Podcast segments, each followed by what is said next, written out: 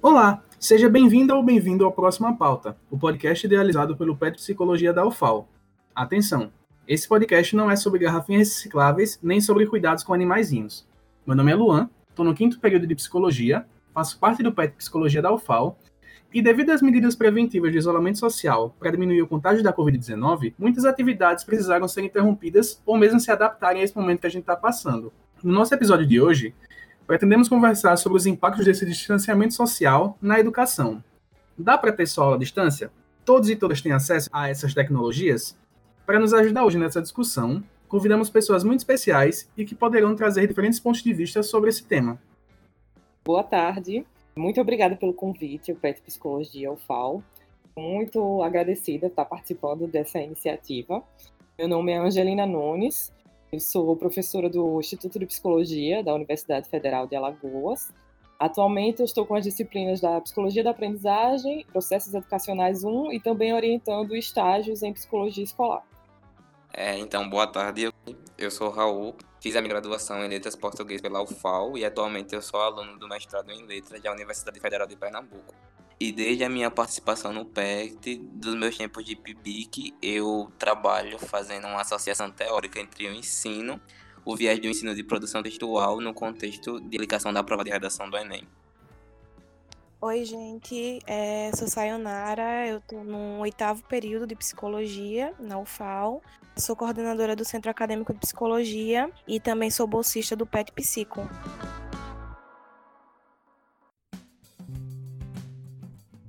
Show de bola, pessoal.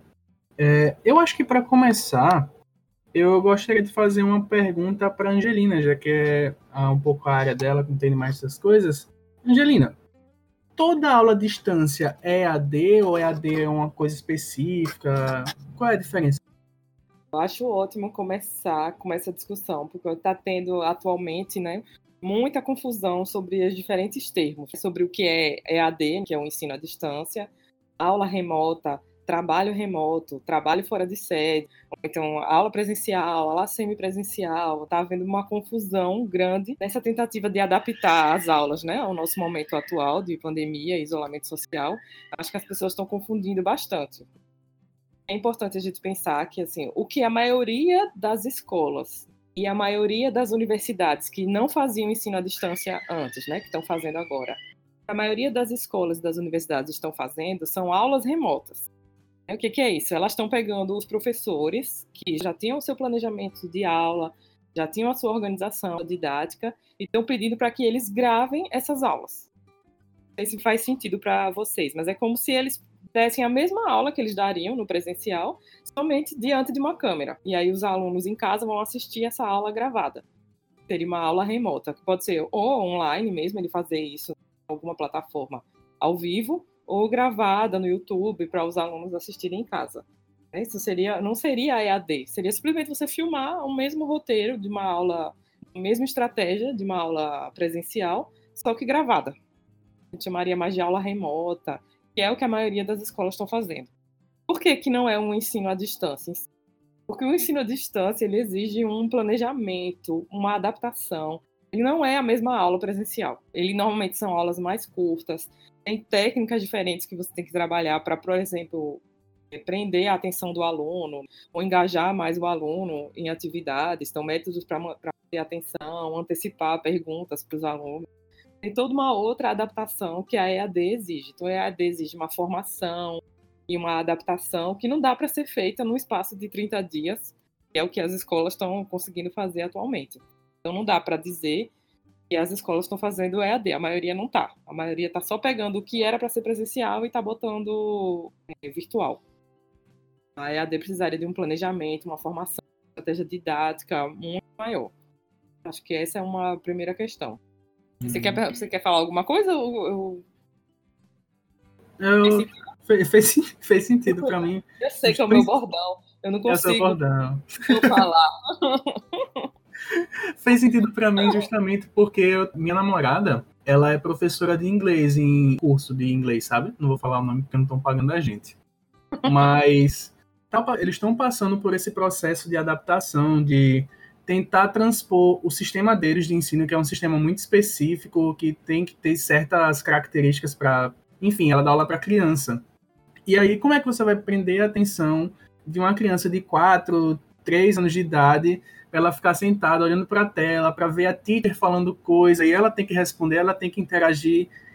Rolou um processo muito grande, assim, é muito difícil de adaptação nesse, nesse sentido de como é que você vai chamar a atenção, o que é que você vai falar, como você vai dar uma aula parecida com a que você deu na dava presencial, mas usando ferramentas diferentes ou tentando arrumar formas diferentes para tentar ensinar o inglês, por exemplo. E o que eu percebi muito foi ninguém estava preparado para uma situação dessa de pandemia, ninguém esperava fazer essas adaptações, então todo mundo estava aprendendo, coordenação, direção, professor, todo mundo estava meio que trabalhando junto para tentar entender como fazer, mas na maioria das vezes ficava na mão dos professores tentarem fazer essa adaptação e a coordenação falar vai dar certo, ou tenta isso, ou tenta aquilo, ou não, muda, sabe? O professor teve que se virar nos 30 para tentar fazer uma coisa interessante, no caso.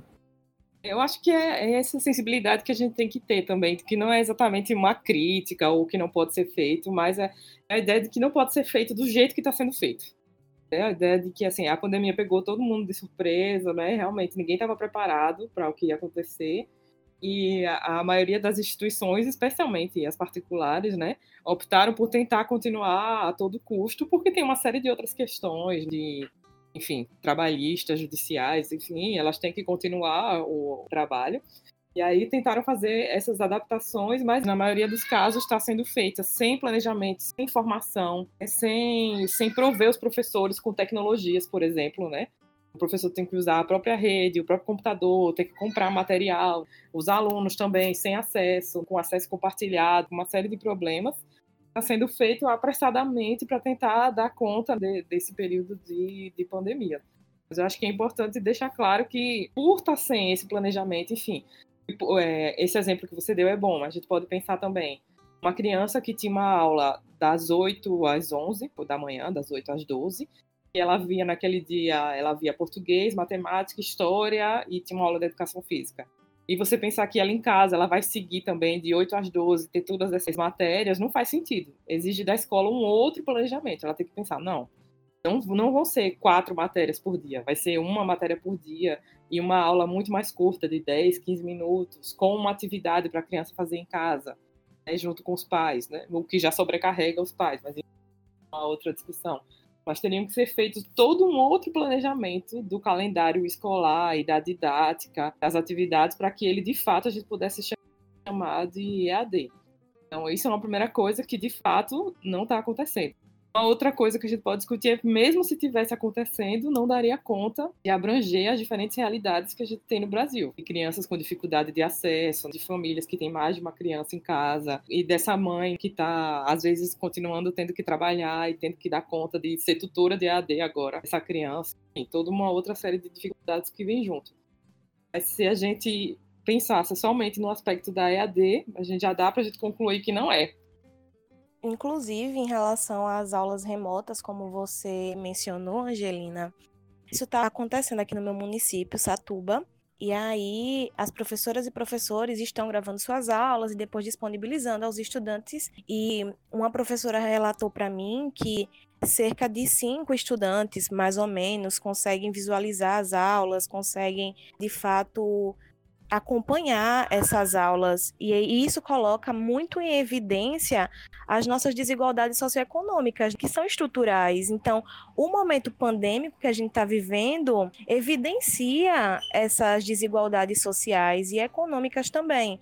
E as aulas nesse modelo também mostram o quão desiguais são as, as estruturas sociais, né?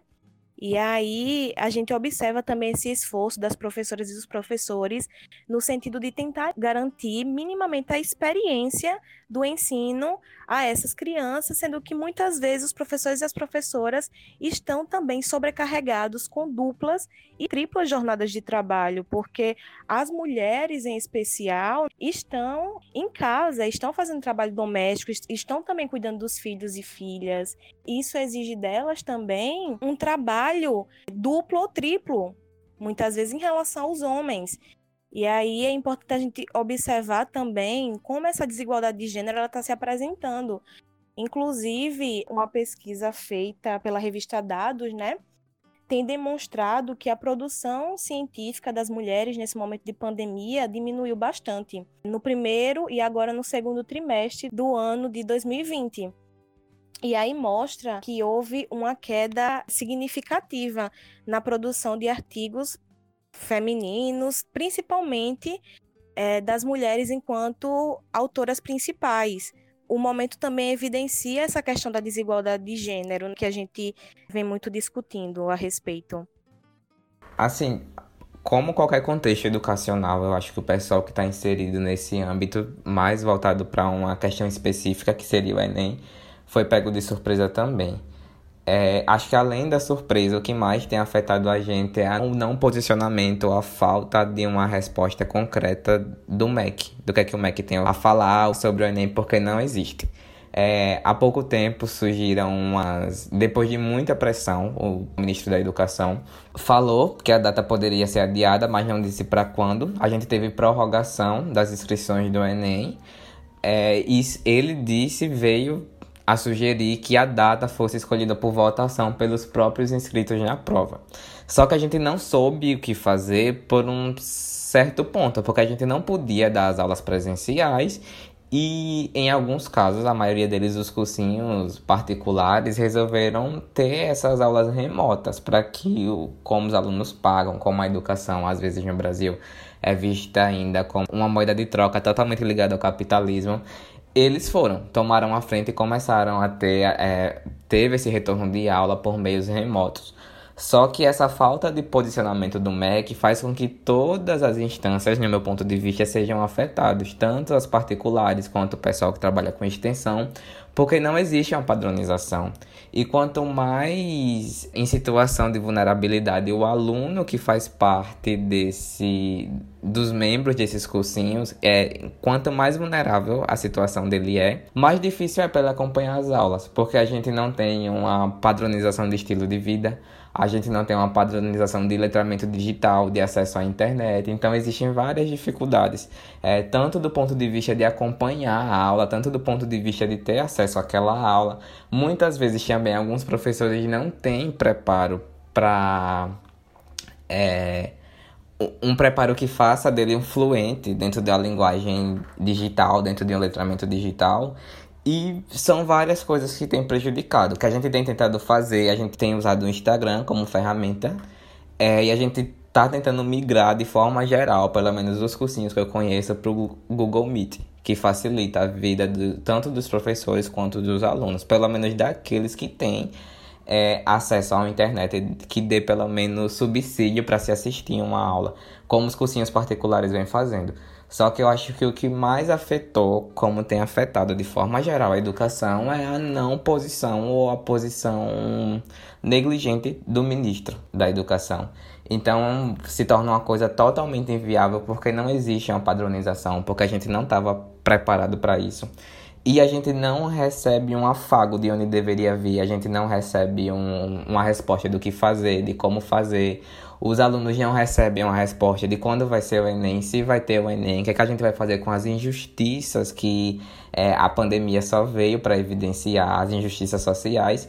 E a gente tem vivido um contexto bem complicado, mas do meu ponto de vista, eu acho que o que mais afeta, além dessa questão toda que envolve tecnologia, é quem infelizmente está à frente da educação do país. É, e o governo, por exemplo, com todos os discursos, principalmente do ministro, né, o Abraham Ventral, é, com todos os discursos de permanência do Enem, colocava justamente essa questão, sabe? Ah, todos e todas têm direito a fazer o Enem caso queiram. E aí é uma forma também de desresponsabilizar o Estado e responsabilizar as pessoas que querem, porque querem ainda assim fazer o Enem, mesmo no contexto que a gente está vivendo. E aí o próprio ministro fala sobre isso também, né? Que o, o, é, o Enem é uma competição justa, porque é, tá todo mundo sendo afetado pela pandemia. Mas nem todo mundo está sendo afetado da mesma forma. E isso é o que a gente tem que colocar em evidência, assim, como central. As pessoas estão sendo afetadas de maneiras muito diferentes, sabe? Principalmente quando a gente coloca a estrutura social em pauta, que é estruturada justamente na raça, no gênero e na classe social, nas sexualidades, enfim. E por isso que eu digo assim, que falar em educação é falar em qualidade de vida, e essa qualidade de vida envolve habitação, envolve saneamento básico, envolve segurança, transporte público de qualidade, porque essa discussão está para além do contexto pandêmico que a gente está vivendo, né? Ela diz respeito a séculos assim de é, negação da educação às mulheres, às pessoas pretas, às pessoas pobres. Inclusive, não faz nem 100 anos que o voto feminino ele foi permitido no Brasil. Então, são avanços né, feministas, LGBTs, também trazidos pelo movimento negro, que estão sendo ameaçados de retrocesso justamente por conta desse projeto neoliberal que está sendo colocado em prática é, em âmbito mundial, né? E aí, como a gente pode observar, por exemplo, em 2016, com o golpe que repercutiu no impeachment da presidenta Dilma, o que foi colocado no governo Temer foi justamente um, a PEC 55, né? Que foi uma proposta de emenda constitucional que visava um teto de gasto público para saúde, educação, segurança, direitos básicos da população. E aí a, a, gente observa que, por exemplo, Bolsonaro ele foi a favor dessa PEC. E ele, enquanto presidente, demonstra é, explicitamente qual o posicionamento dele, qual o projeto de sociedade que ele defende, que ele vem perpetrando, sabe? Que ele vem colocando em prática mesmo. Isso não ia passar despercebido no momento de pandemia que a gente está vivendo, né? Onde, principalmente, o conhecimento científico, o anticientificismo, ele está sendo colocado, né?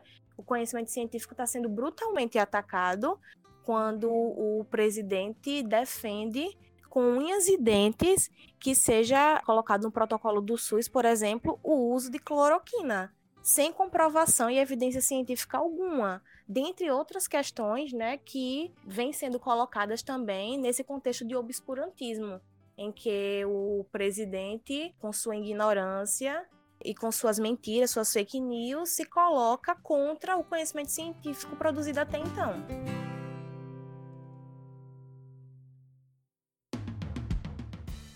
Eu acho interessante, isso que você falou a respeito do anticientificismo do governo, porque isso é evidenciado não só com a questão da cloroquina, que já foram feitos testes e testes provando que ela não é eficaz no combate à Covid-19, quanto também o ataque aos cursos de humanas, que foi feita uma lista de áreas de conhecimento, prioridades para receberem bolsas em pesquisa e só tinham coisas relacionadas a exatas, inteligência artificial, tecnologias sustentáveis, coisas que são importantes, mas colocadas em prioridade em relação aos cursos de humanas, ciências sociais, psicologia.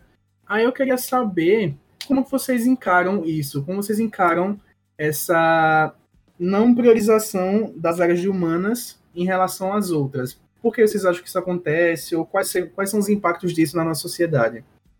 Eu acho que só para retomar essa questão do PIBIC, né, para quem não é muito familiarizado, né, o PIBIC é o Programa Institucional de Bolsas de Iniciação Científica. Ele existe desde os anos 80 então, ele é um programa que ele existe para formar cientistas, na verdade, né? Então, ele existe para que, no, nas instituições de ensino superior, para que estudantes se associem a grupos de pesquisa de professores e possam aprender a fazer uso de metodologia científica, fazer pesquisa científica, enfim, formar novos cientistas. E como ele exige uma dedicação de número de horas e você ir um contraturno também para a universidade, enfim, uma série de questões, ele é um programa financiado. Então, ele, normalmente ele é financiado pelo CNPq mas também existem fundações estaduais, como existe, por exemplo, a FAPEAL, que também financia, e a própria UFAL também tem bolsas institucionais né, da UFAL para financiar esse programa. Então, anualmente sai o edital, normalmente o programa dura 12 meses, sai o edital de financiamento, em que os alunos podem ter uma bolsa que eu acredito que está no valor de 400 reais hoje mensal, para você se dedicar à sua formação enquanto cientista. E normalmente essa cota de bolsas ela é enviada para a universidade e as universidades têm autonomia de fazer os seus processos de seleção, de desenvolver seus critérios e de repensar como essas, essas bolsas vão ser distribuídas. Já existem grandes polêmicas sobre isso, sobre quais são os critérios para ser utilizados. Então, a gente tenta, a universidade tenta contemplar todas as áreas, mas são utilizados critérios também de produtividade do professor, seja de publicação, enfim. Tem toda uma outra discussão que dá para fazer sobre isso. Mas é a primeira vez que foi de fato pensado em reduzir a quantidade de áreas. Então, o que é que é a mudança do edital desse ano? O que é que ela previa? Deixa eu dar uma lida aqui para ficar mais claro. Que os projetos contemplados eles deveriam aderir a, no mínimo, uma das áreas de tecnologia prioritária do Ministério da Ciência, Tecnologia, Inovação e Comunicação. E aí, quais são essas áreas prioritárias? Que o Luan já falou, né? Então, nuclear, cibernética, inteligência artificial, nanotecnologia, bioeconomia, enfim. Uma série de áreas que acabava por exclusão, né? é, impedindo as áreas de ciências sociais, artes e humanidades de ocorrerem efetivamente nesse edital. Então, é, realmente mostra todo um projeto de ciência muito ligado a uma concepção específica, e principalmente uma concepção utilitarista, né, que é, é, a gente prioriza, tudo bem, o governo pode priorizar, mas ele não só prioriza, como ele exclui áreas que ele aparentemente considera que não desenvolvem não têm um impacto tecnológico ou imediato no desenvolvimento de uma tecnologia, ou enfim, uma concepção bem utilitária de ciência. E aí foi feita toda uma série de pressões de diferentes instituições de, de pesquisa e de ensino.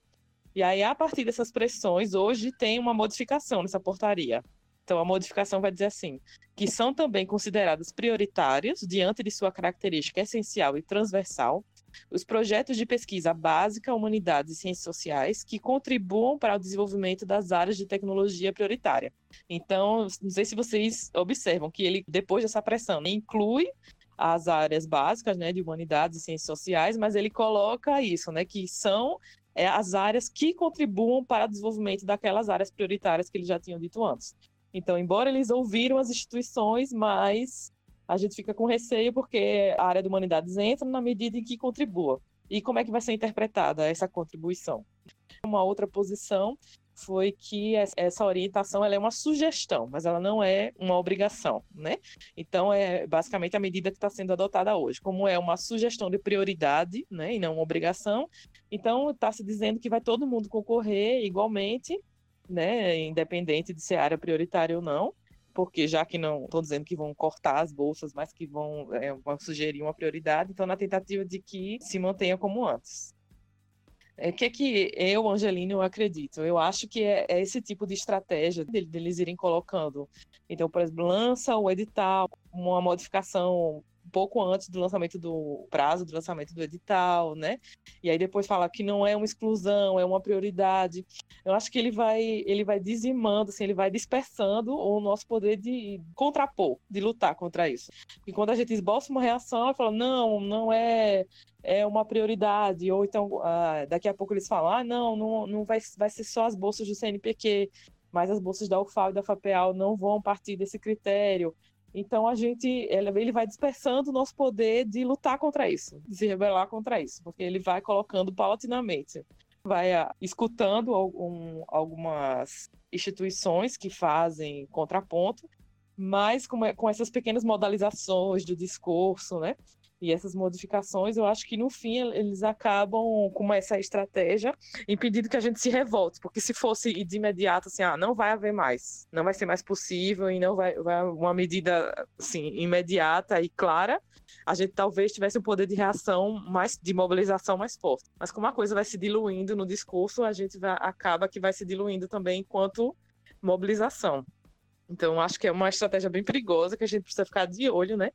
Embora em um primeiro momento pareça que foi revertido, mas existem aí uns detalhes na portaria que a gente precisa ficar atento.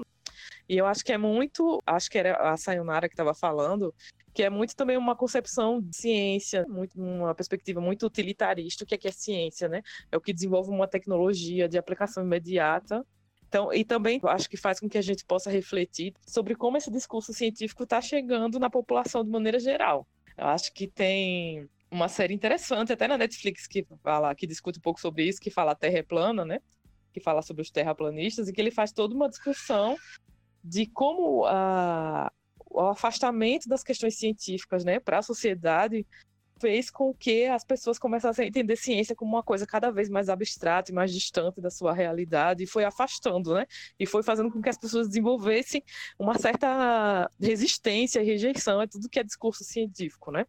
Então, acho que do nosso ponto também, acho que a gente pode refletir é, um pouco sobre isso, sobre como é necessário que a gente evidencie mais o nosso trabalho para a sociedade, aproxime mais né, a ciência do, do cotidiano das pessoas, para que elas possam entender o absurdo desse tipo de medida. Né? Muito importante que a professora Angelina colocou, principalmente para a gente pensar né, o tripé universitário, que é justamente a filosofia da Universidade Federal, da Universidade Pública, que é ensino, pesquisa e extensão. E aí, como por exemplo a EAD, ela focaliza muito mais o ensino e o ensino precarizado, né? Às vezes, muitas vezes, na verdade, é, se distanciando da pesquisa e da extensão. E a extensão é justamente, a proposta da extensão é justamente essa, de a comunidade acadêmica, científica, se aproximar cada vez mais do povo, sabe? Que é, é ao povo que a gente serve. E muitas vezes a gente é, no nosso, na nossa bolha academicista de linguagem rebuscada, a gente se esquece disso, de que estamos produzindo ciência para servir ao povo brasileiro, às classes populares. E por isso que é tão importante assim, esses apontamentos que a Angelina faz, para que a gente comece também a sair das nossas bolhas, a pensar para além das nossas bolhas, né? Que também acabamos presos a elas sem perceber é, com essa lógica da produtividade, né? Por exemplo, da competitividade, do individualismo, que são impostas também nas nossas subjetividades. Então, é como a gente sente essas questões. E aí, inclusive, a UFAO, ela emitiu uma nota se opondo, né, se posicionando contra essa medida do governo em relação às pesquisas. E aí, evidenciando a importância das ciências humanas, das artes, das ciências sociais, principalmente na UFAL, né, em que quase 40% dos projetos são das áreas das humanidades, sociais e artes.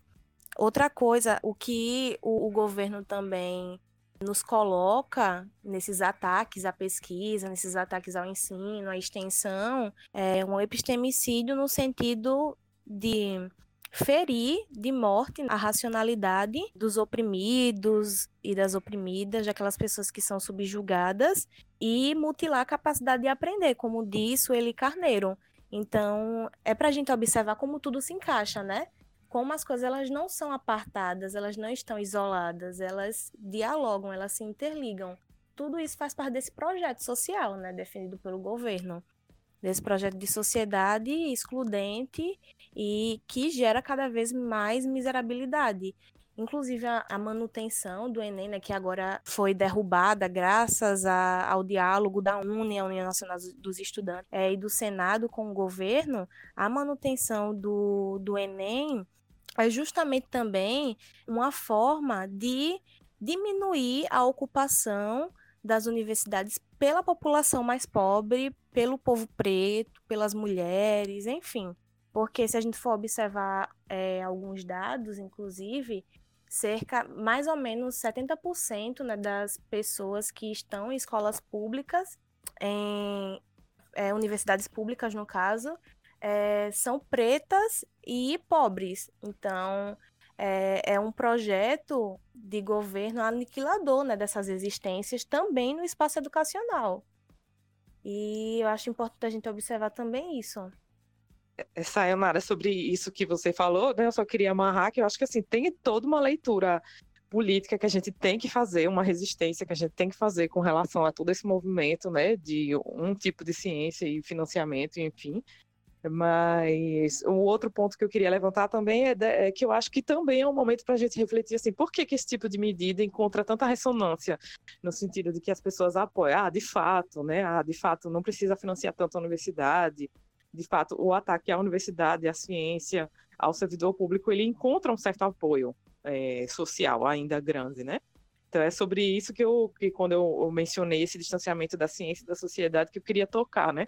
Que é, é uma medida que encontra ainda, em, em alguma medida, encontra um apoio popular, né? encontra uma ressonância em, em, na população. E a gente também refletir sobre isso, né? sobre o que, é que a gente está fazendo para aproximar, enfim, o nosso discurso, a nossa produção científica do cotidiano das pessoas, né, para devolver isso para as pessoas de algum modo, né, para que esse apoio popular, enfim, ele seja refletido, seja repensado, né? Então, é uma coisa só para amarrar o que eu tinha dito antes, né? E uma outra coisa que você mencionou sobre EAD, que eu acho que eu queria retomar, que assim, tem todo o argumento social, né, da desigualdade social do país que justifica a gente ser contra essas medidas de aula à distância, de EAD, enfim. Mas não só isso, né? Uma coisa que eu queria tocar é que também existe todo um argumento que eu tenho visto, pelo menos, muito se propagar, né? Além do argumento econômico, né, que ah, EAD é mais barato e tem todo o argumento de que também ah, o EAD permite que uma pessoa em Maceió faça um curso lá na Unicamp sem ter que viajar, então tem todos esses argumentos e existem argumentos também pedagógicos que EAD envolveria metodologias ativas, mais centrado no estudante, o estudante seria mais autônomo e teria mais, enfim, se centraria mais sobre a sua própria aprendizagem, que eu acho que são pontos que a gente tem que tocar também, sabe? Para além dos pontos realmente das desigualdades sociais que a gente e das dificuldades tecnológicas que a gente já falou, acho que a gente também pode questionar esses. Entende? Eu estou vendo agora, está explodindo muito, né, material e vídeo, enfim, sobre EAD, e eu estou vendo uma confusão grande sobre EAD e metodologias ativas, sabe? As pessoas falando como se fosse a mesma coisa. A aula à distância é igual ao uso de metodologia ativa quando a gente sabe que não é assim, né? Metodologias ativas, uma pedagogia centrada, uma didática centrada no aluno, né? Tendo o aluno mais autônomo responsável pelo seu processo de aprendizagem, né? Uma aprendizagem significativa, com foco numa participação mais ativa do estudante. Isso nem é garantido pela EAD e nem é restrito à EAD, né? Muito pelo contrário, o uso de metodologias ativas em aulas presenciais já é uma batalha antiga e uma coisa que a gente está tentando construir faz tempo, né? E a EAD não vai garantir isso e a EAD não é sinônimo disso, né? Então eu acho que isso é uma coisa legal de deixar claro, porque eu estou vendo, sabe, sair muito vídeo, muito texto, muita discussão associando essas duas coisas. Né, como se ensino à distância e metodologia garantisse o, que as aulas serão mais dinâmicas, mais centradas no aluno, enfim, e como se isso não pudesse acontecer no modelo presencial, né? Então, acho importante a gente fazer essa diferenciação para a gente ver que existem argumentos, assim, não só esses argumentos das dificuldades tecnológicas e sociais que são por si só, eu acho que eles finalizariam a discussão, mas existem também todo um argumento pedagógico e didático que a gente pode fazer, como, por exemplo, o fato de que a vivência universitária, agora eu estou falando de ensino superior, a vida da universidade ela não se restringe a aulas, né? Ela vai muito além, ela vai de uma vivência de campo, de campus, né, universitário, de um contato com um grupo de alunos, da, do contato com pares, com alunos de diferentes semestres, de uma vivência de campus mesmo, de atividades de extensão, de pesquisa, de bate-papo de cantina, de toda uma vivência de campus que vai muito além de somente aulas. Então, são aspectos que ficam negligenciados quando a gente fala de ensino à distância. Então a gente precisa também repensar o que é a formação, né? Não é somente a passagem de conteúdos, não é se centrar em conteúdos, né? Tem todos esses outros aspectos que estão envolvidos na formação e que também ficam, digamos assim, negligenciados quando a gente fala de ensino à distância. Né? Então só queria pontuar esses outros argumentos que a gente pode trazer mais assim, mais didáticos, mais pedagógicos, enfim, e também pontuam como a gente falar de EAD é muito mais complexo né, do que simplesmente gravar um vídeo e colocar na internet. Raul, quer falar alguma coisa? Eu também dou destaque à fala da professora em relação a essas questões de ordem pedagógica, as questões de experienciais que a gente vive estando em um ambiente de ensino, fisicamente falando é, e a complexidade do que seria se falar sobre EAD, porque EAD é uma coisa tão complexa e agora a gente vê em todo lugar jogado EAD, EAD, EAD, onde não. A gente está tendo um ensino remoto porque a EAD tem, como qualquer meio de ensino, algumas exigências que fazem dela um viés de ensino, que não está acontecendo atualmente quando a gente trabalha com aulas remotas. É, em relação a recuperar outras coisas que já foram ditas, eu trago a questão dessa bolha acadêmica em que a gente vive, porque a gente vê também a necessidade de se, em um contexto como esse, de que a universidade abrace a comunidade, é, o entorno geográfico e toda a comunidade que a gente pode é, contemplar socialmente falando Porque, como os levantamentos dizem, acho que naquela época em que começaram os cortes de bolsa na pós-graduação, é, dos institutos federais, nas iniciações científicas, a gente viu a evidência do que é a universidade brasileira, de que a gente faz 92% da pesquisa de um país. E está tudo dentro de uma universidade. É, por uma escolha, não, por, acho que mais por uma influência muito positiva do que por uma escolha, eu ve, eu consigo associar é, a pesquisa, a ciência que eu desenvolvo no mestrado ao ensino. Eu consigo tocar diretamente em um grupo de 96 alunos. É, eu comecei a fazer isso graças à professora Fabiana de Oliveira, que é a atual tutora do PET e que foi a tutora quem esteve maior tempo durante a minha passagem no PET. É, a Fabiana orientou os meus dois ciclos de IPB, que orientou meu TCC e meu projeto de TCC e me ajudou com as coisas que eu precisava do mestrado. Então eu tenho a Fabiana como uma, uma matriz, uma inspiração acadêmica. Acho que é assim que eu posso chamar a Fabiana em que ela me mostrou que era possível que a gente tocasse na ciência, tocasse no ensino, tocasse na comunidade ao mesmo tempo. Isso é uma coisa que às vezes eu acho que a gente, nesse meio acadêmico, renega renega que aquela pesquisa impossibilita que aquilo seja acessível à comunidade, acessível tanto de um ponto de vista de linguagem, de como aquilo é passado, e acessível do ponto de vista para quem isso vai chegar. Será que eu faço um relatório? Será que eu faço um TCC para ficar preso em um repositório para cumprir uma tabela?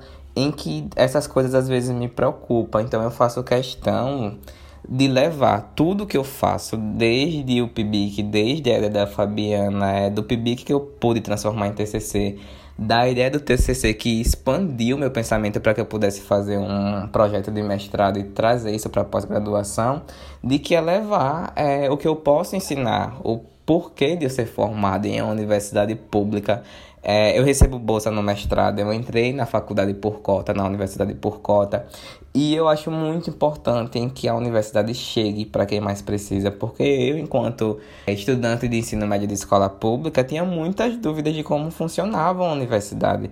E quando eu entrei na universidade que eu vi o que a gente era capaz de fazer, eu senti esse contato da universidade com o espaço, por exemplo, no meu caso, uma licenciatura com o espaço público de ensino. Por mais que se exista PIBID, por mais que se existam alguns programas que levem é, alunos de graduação à rede pública de ensino, eu acho que ainda existe uma defasagem quando a gente fala em levar ciência para a comunidade. E como passar ciência, como beneficiar a ciência para a comunidade. Se a gente se mantém numa universidade por verba pública, eu acho que o mais coerente seria levar isso que a gente recebe para o meio social, devolver isso para a sociedade de alguma forma.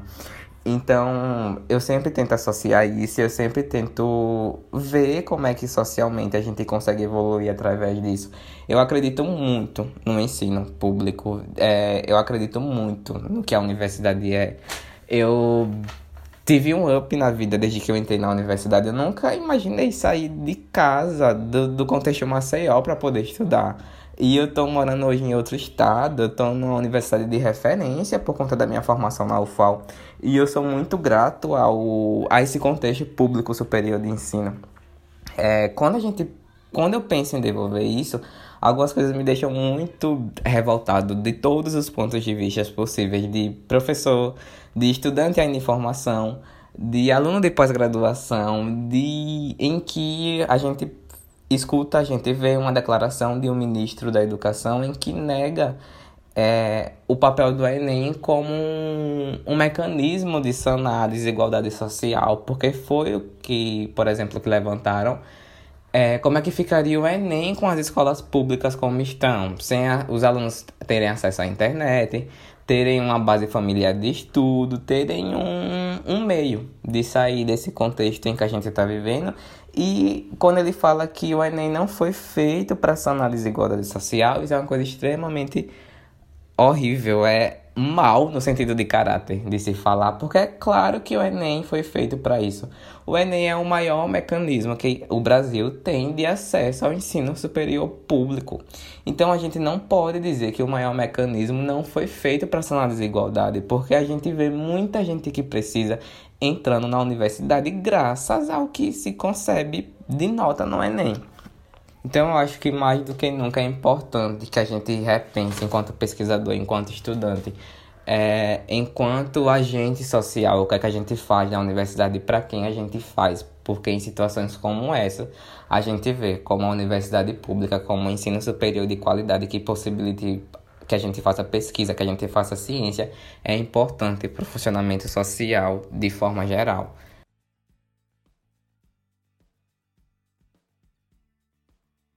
Sai, tu ia falar alguma coisa? É, é um momento também que a gente está vendo no governo Bolsonaro há um ataque incisivo ao nosso patrono da educação, que é Paulo Freire, né? Que traz justamente uma concepção de educação libertadora, de educação transformadora. E aí, isso também acaba entrando um pouco no que a Angelina falou, que é sobre a pedagogia mesmo, é a pedagogia nesse processo educacional de ensino-aprendizagem, que muitas vezes não está é, sendo levado em consideração. E a, é, quando a gente pensa na, na questão pedagógica, a gente pensa que nela está envolvido é, afetividade, que está envolvido artes, que está envolvido movimentos corporais. E, inclusive, Valon e Paulo Freire discutem sobre a importância né, da afetividade relacionada ao processo educacional. Então, são coisas assim, que a gente não perder de vista. É, e como a gente pôde observar ano passado, o Abraham Ventral, ministro da Educação, ele propôs um projeto chamado Futurice. Colocava em risco justamente a autonomia universitária, né, que é uma garantia constitucional. E aí, no projeto Futurice não havia, não continha nenhuma proposta pedagógica. E aí é uma coisa também que o, o Raul veio trazendo, né, sobre essa questão da negação da ciência. É, no projeto Futurice também, na elaboração dele, não houve diálogo com os docentes e as docentes. Isso demonstra uma decisão unilateral, que não passou pela horizontalização da discussão, como aconteceu, por exemplo, é, com outros projetos de governo é, relacionados à, educação, como o Reúne, que foi um projeto que durou muito tempo, assim, acho que a Angelina pode até comentar sobre isso, demorou muito tempo só em discussão com professores e professoras, com estudantes. Foi de maneira bem horizontal mesmo. E outra coisa que o Raul falou foi em relação à reforma do ensino médio, que nada mais é do que também uma dessas estratégias, né, de reduzir a democratização da educação e da educação de modo geral mesmo.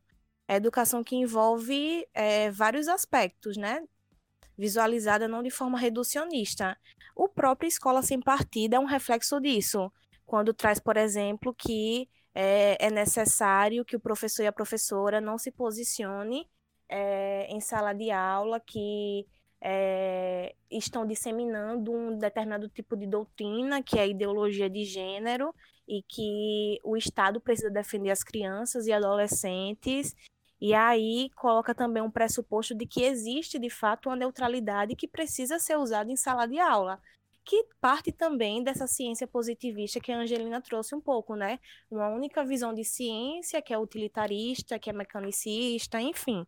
E, então são várias questões aí, né, que é, acabam sendo englobadas quando a gente vai discutir sobre educação e sobre o perigo da educação, principalmente para as classes dominantes, para as classes dirigentes do nosso país, né, que não querem de modo algum que a educação chegue às classes populares de forma horizontal, porque dessa forma, de, de fato, estarão sendo ameaçados, né? É, em relação ao lugar de poder que ocupam, porque a educação ela é libertadora mesmo. E a nossa ação no mundo ela é potencia potencializadora. É, Paulo Freire fala sobre isso, inclusive, né? do quão é importante a nossa presença no mundo enquanto transformadora. É, isso é possível. Eu acho que o que a gente precisa se munir mais do que nunca é dessa esperança, sabe? Da possibilidade de um mundo melhor é, para as classes populares, para o povo brasileiro, enfim, para as mulheres, para os negros e negras, LGBTs.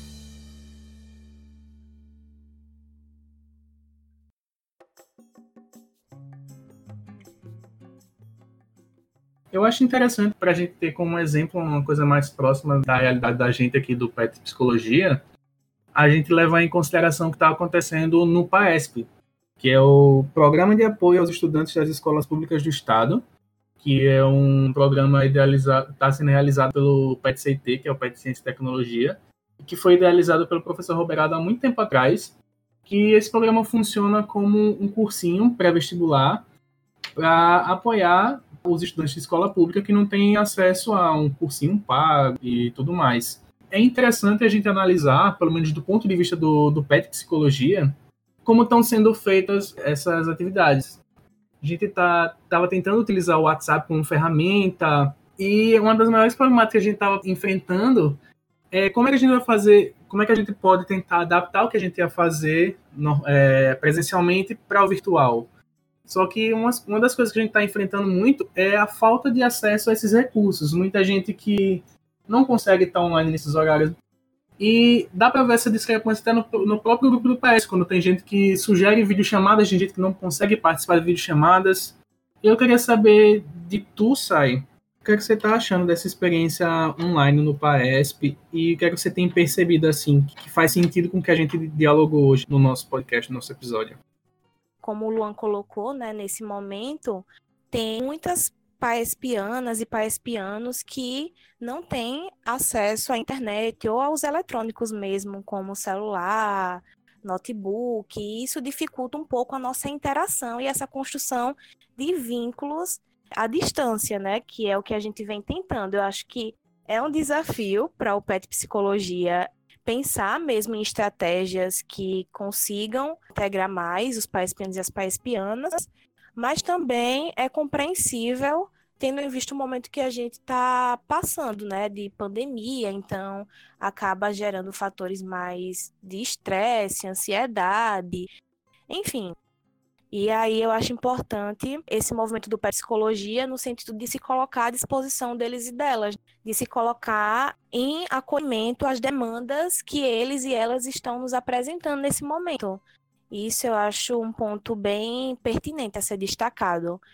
Sayonara, eu acho que isso dialoga com o que você estava falando um pouco antes, né? Acho que é um momento para a gente repensar mesmo o papel das instituições educacionais, né, como um todo, da escola e das demais instituições, a gente repensar a pedagogia, enfim, da gente ver que vai muito mais do que a apresentação de conteúdo e vencer o programa, o conteúdo daquele ano, né?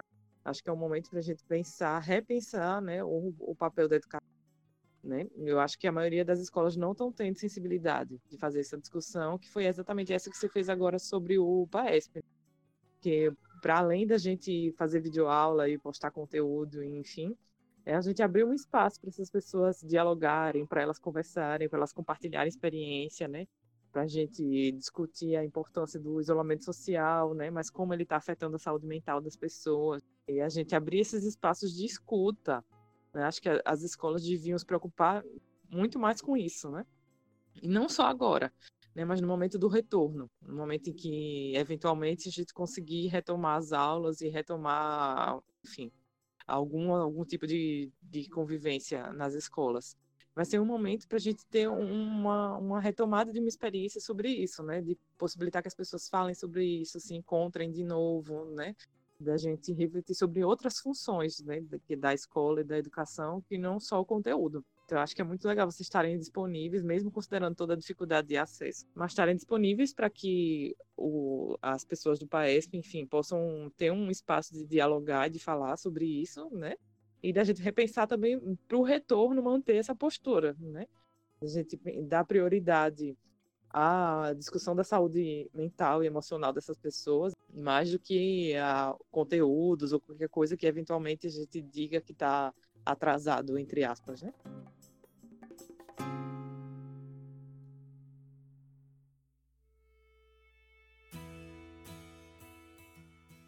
Perfeito. Eu acho que a gente já conversou bastante sobre o tema e tudo mais. Lógico que discussões sobre esse assunto não vão se encerrar tão cedo, até porque a, a cada momento, a cada dia que passa, vão surgindo mais e mais coisas.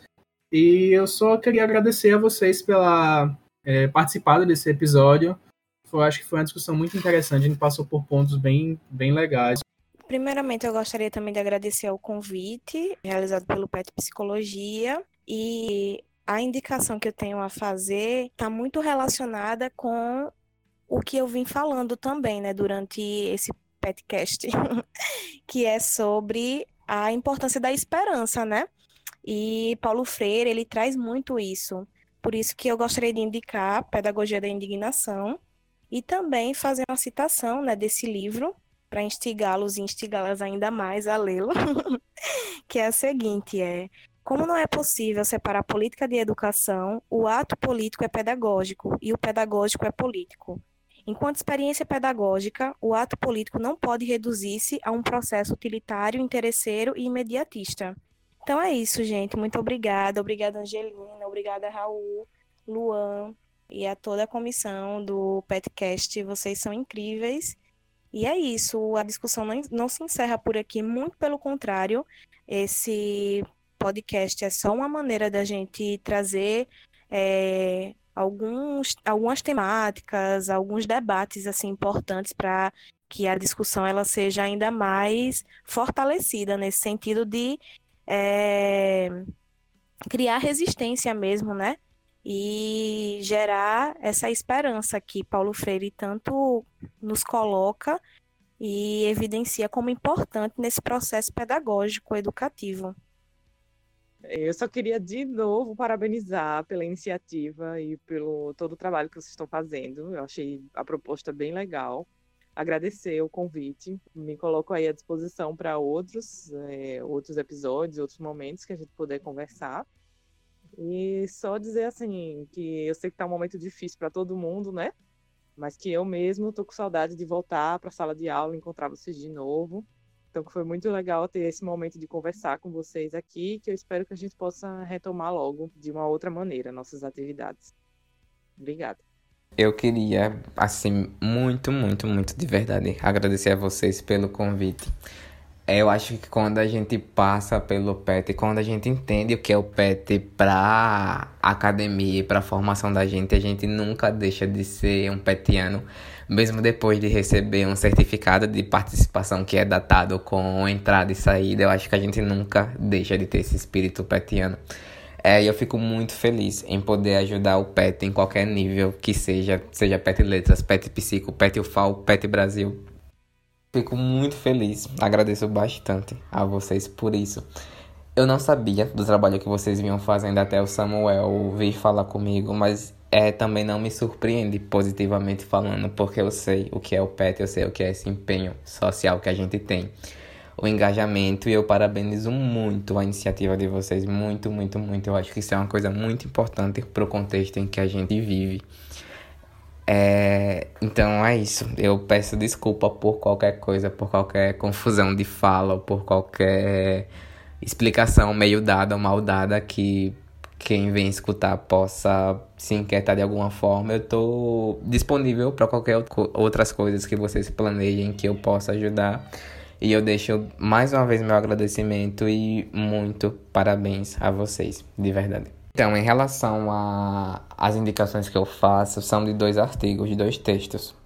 É, apesar de eles não falarem especificamente sobre o que a gente colocou em pauta, como educação à distância, educação remota ou educação em tempo de pandemia, esses artigos evidenciam de forma muito assertiva o que seria o papel do governo e como ele tenta se deslegitimar de obrigações quando mexe em alguns documentos parametrizadores, ou então quando ele tira o corpo da própria obrigatoriedade, como no caso do que seria oferecer educação básica, que é uma coisa constitucionalmente falando obrigatória.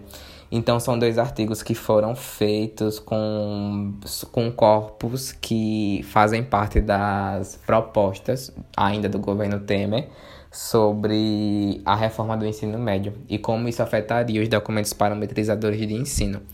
Então, esses artigos foram publicados no número 2 de 2018 da revista Investigações, que é a revista do Programa de Pós-Graduação em Letras da UFPE. O primeiro artigo se chama Reforma no ensino do Ensino Médio e BNCC, Divisões, Disputas e Interdições de Sentidos, que é da autoria de Cláudia Pfeiffer e Marisa Grigoleto. E o segundo artigo é: Se a educação básica é a mesma, as oportunidades também serão. A propaganda sobre a educação do governo Temer. O, os autores são Ronaldo Adriano de Freitas e Silmara Della Silva. A gente vai tentar deixar os links do tanto dos artigos que o Raul indicou, quanto do livro que a Sayonara falou para a gente, no post desse episódio ou também no nosso Instagram. É, muito obrigado por terem participado. Gostei muito de ter gravado com vocês. E é basicamente isso, pessoal. Fiquem em casa e até a próxima pauta. Tchau, tchau.